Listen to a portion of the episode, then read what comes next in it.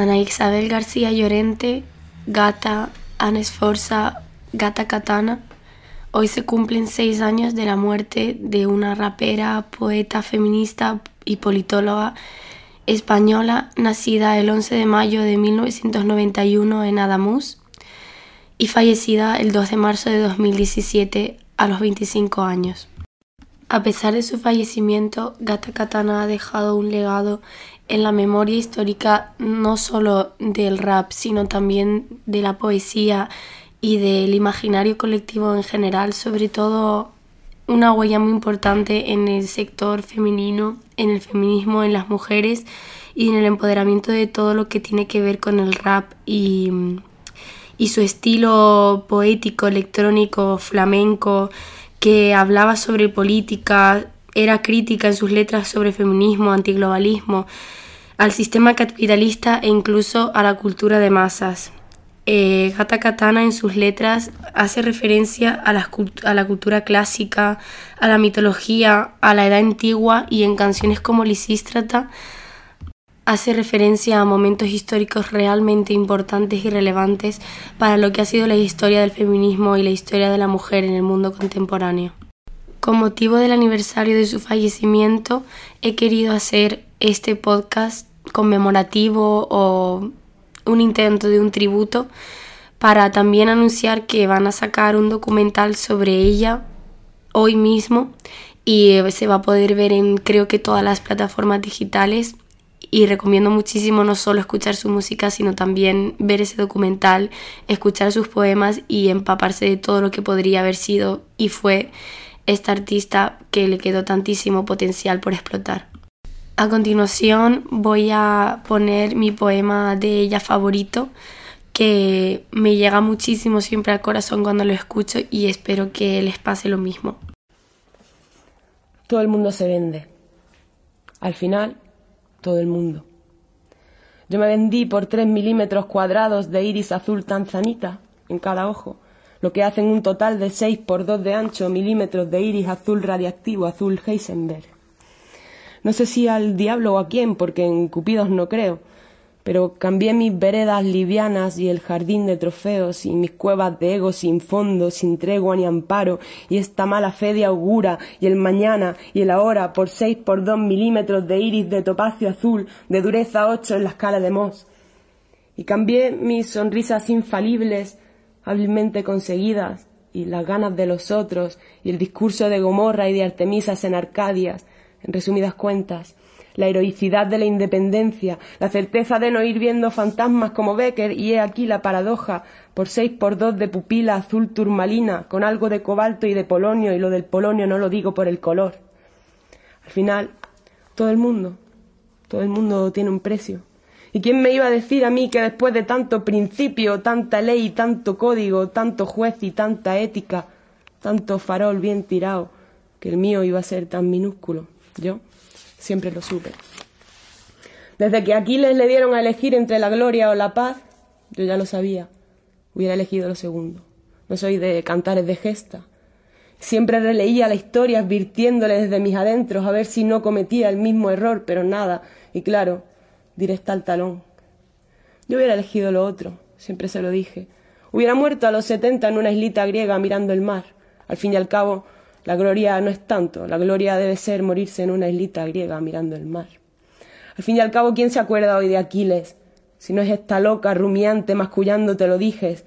Para eso has quedado, para lo que quedó Troya, para que venga ahora esta loca, rumiante, mascullando te lo dijes a altas horas. Otras noches te comprendo te compadezco. Y nos compadezco. En cierto modo algo de razón tenía, ¿sabes?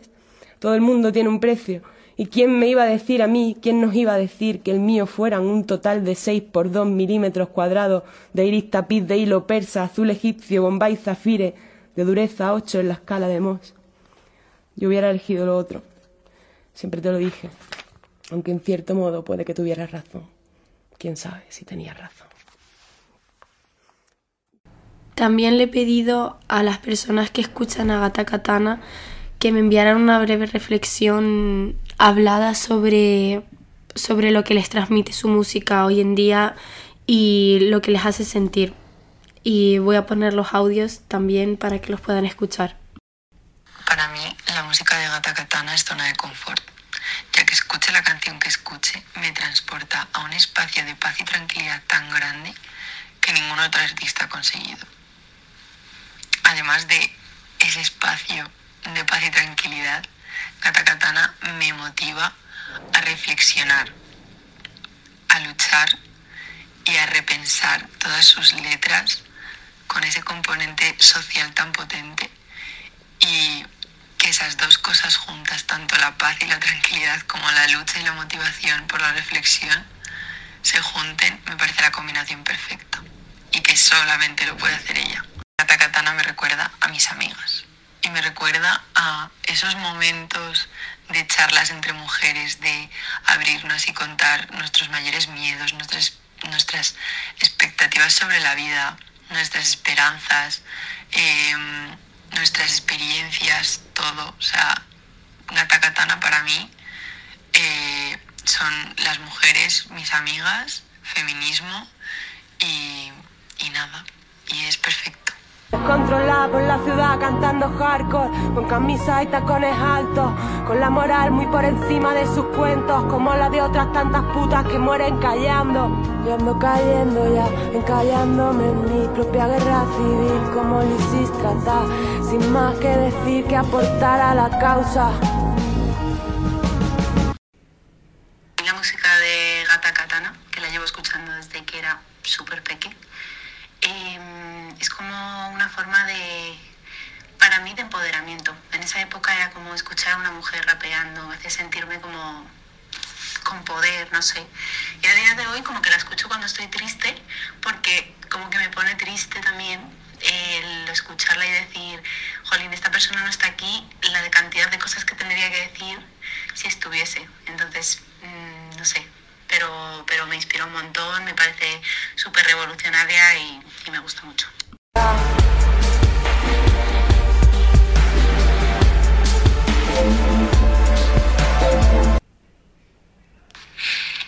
Yo cuando conocí a Gata Katana tendría como unos 14-15 años y en esa época la verdad que a mí el rap pues no me interesaba demasiado porque pues me parecía que era todo un mundo muy de hombres contándome cosas por las que yo no me sentía necesariamente identificada.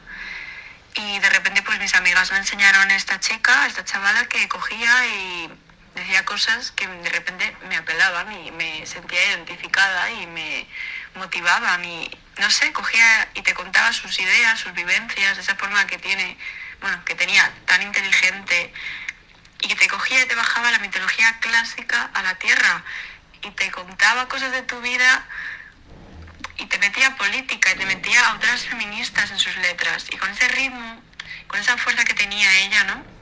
A mi persona era y es un referente tanto a nivel letras como a nivel musical, porque también hacía una música muy suya, muy original, muy innovadora, ¿no? Y, bueno, no sé, a día de hoy yo creo que ese impulso y esa fuerza que tienen sus letras y esas ideas que tenía tan cargadas de crítica y de empuje, como que me conectan mucho con, con esa parte de, de mí que lucha y yo creo que de todas las que luchan, ¿no? Y a mí me motivó mucho para como integrar en mi vida, en mi día a día la política y el feminismo. Y bueno, la verdad que, que no sé, que pienso que una como ella cada dos siglos, ¿sabes? Y no sé, que ojalá hubiéramos podido compartir más creación suya, más música suya y más poesía. Porque, no sé, una tía icónica y que la verdad que tenía una sabiduría, no sé, que a veces es como que parecía un profética, como de un oráculo o algo así, no sé. Ellos pasan por el puente de los franceses, igual que por Atocha, van al Manzanares, patinan, ríen, cantan, fuman, vuelven a su hogar transeúntes, subterráneos, tal vez en la línea verde o la marrón. Yo paso por cuatro vientos y solo veo el frente. El puente de los franceses, mamita mía y los milicianos. Tal vez yo también vuelva a mi hogar, si lo tuviera, antes de que el metro abra y bajaré hasta Cibeles para coger el N18 hasta Casa de Campo. Ellos no lo saben. En la casa de campo, mamita mía, montamos un muro. Yo miro al Manzanares con ojos de Vicente Rojo y al metro como refugio antiaéreo. No veo al Ateneo como una reliquia. Aún no he enterrado a mis muertos. Cuando paso por ventas siempre me acuerdo de Victoria Kent. Y así siempre las travesías voy a Valencia y veo las colas zarpando al exilio y los cuadros del Prado. Muchas veces he estado en Plaza Cataluña y nunca pienso en el Hard Rock Café, ni en la floristería, sino en la Telefónica y García Oliver. Ellos no lo saben, mamita mía.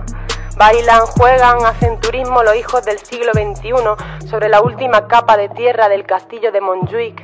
Velan a sus muertos en el cementerio del Este, que ahora es mucho más grande y pasean por las calles céntricas mientras yo me disuelvo en ellas y me vuelvo invisible como Federico Sánchez. Pues tío, para mí la música de Gata Katana eh, me aporta sensaciones fundamentales. Por un lado, eh, un sentimiento como de, guerra, de fuego, de, fuerza eh, contra lo que sea, con un montón de metáforas que, que hace. Y por otra parte, eh, espiritualidad femenina.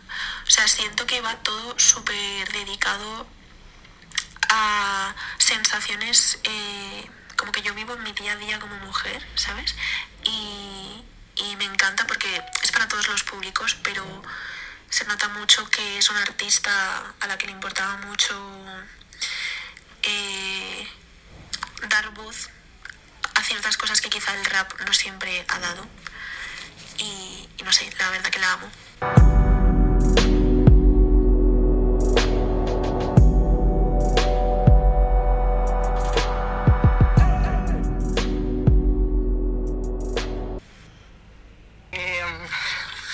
Me hace ser como más curiosa, la verdad. O sea, Em, yo que sé, muchas referencias de libros o, dioses griegos que nombra o, cosas de ese estilo, pues eh, las apunto y, las echo un ojo o, me leo los libros que nombra y eso pues con muchos otros artistas la verdad es que no me pasa. Que al final solo que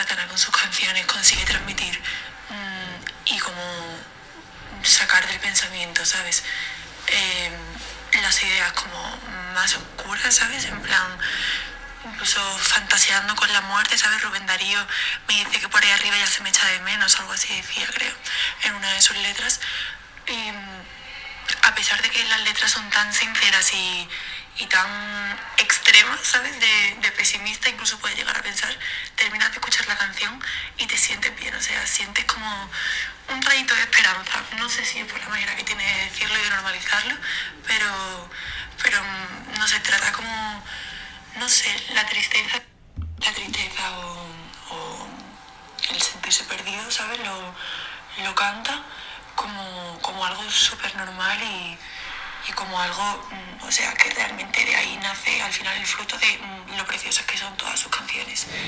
Así que mm, sí.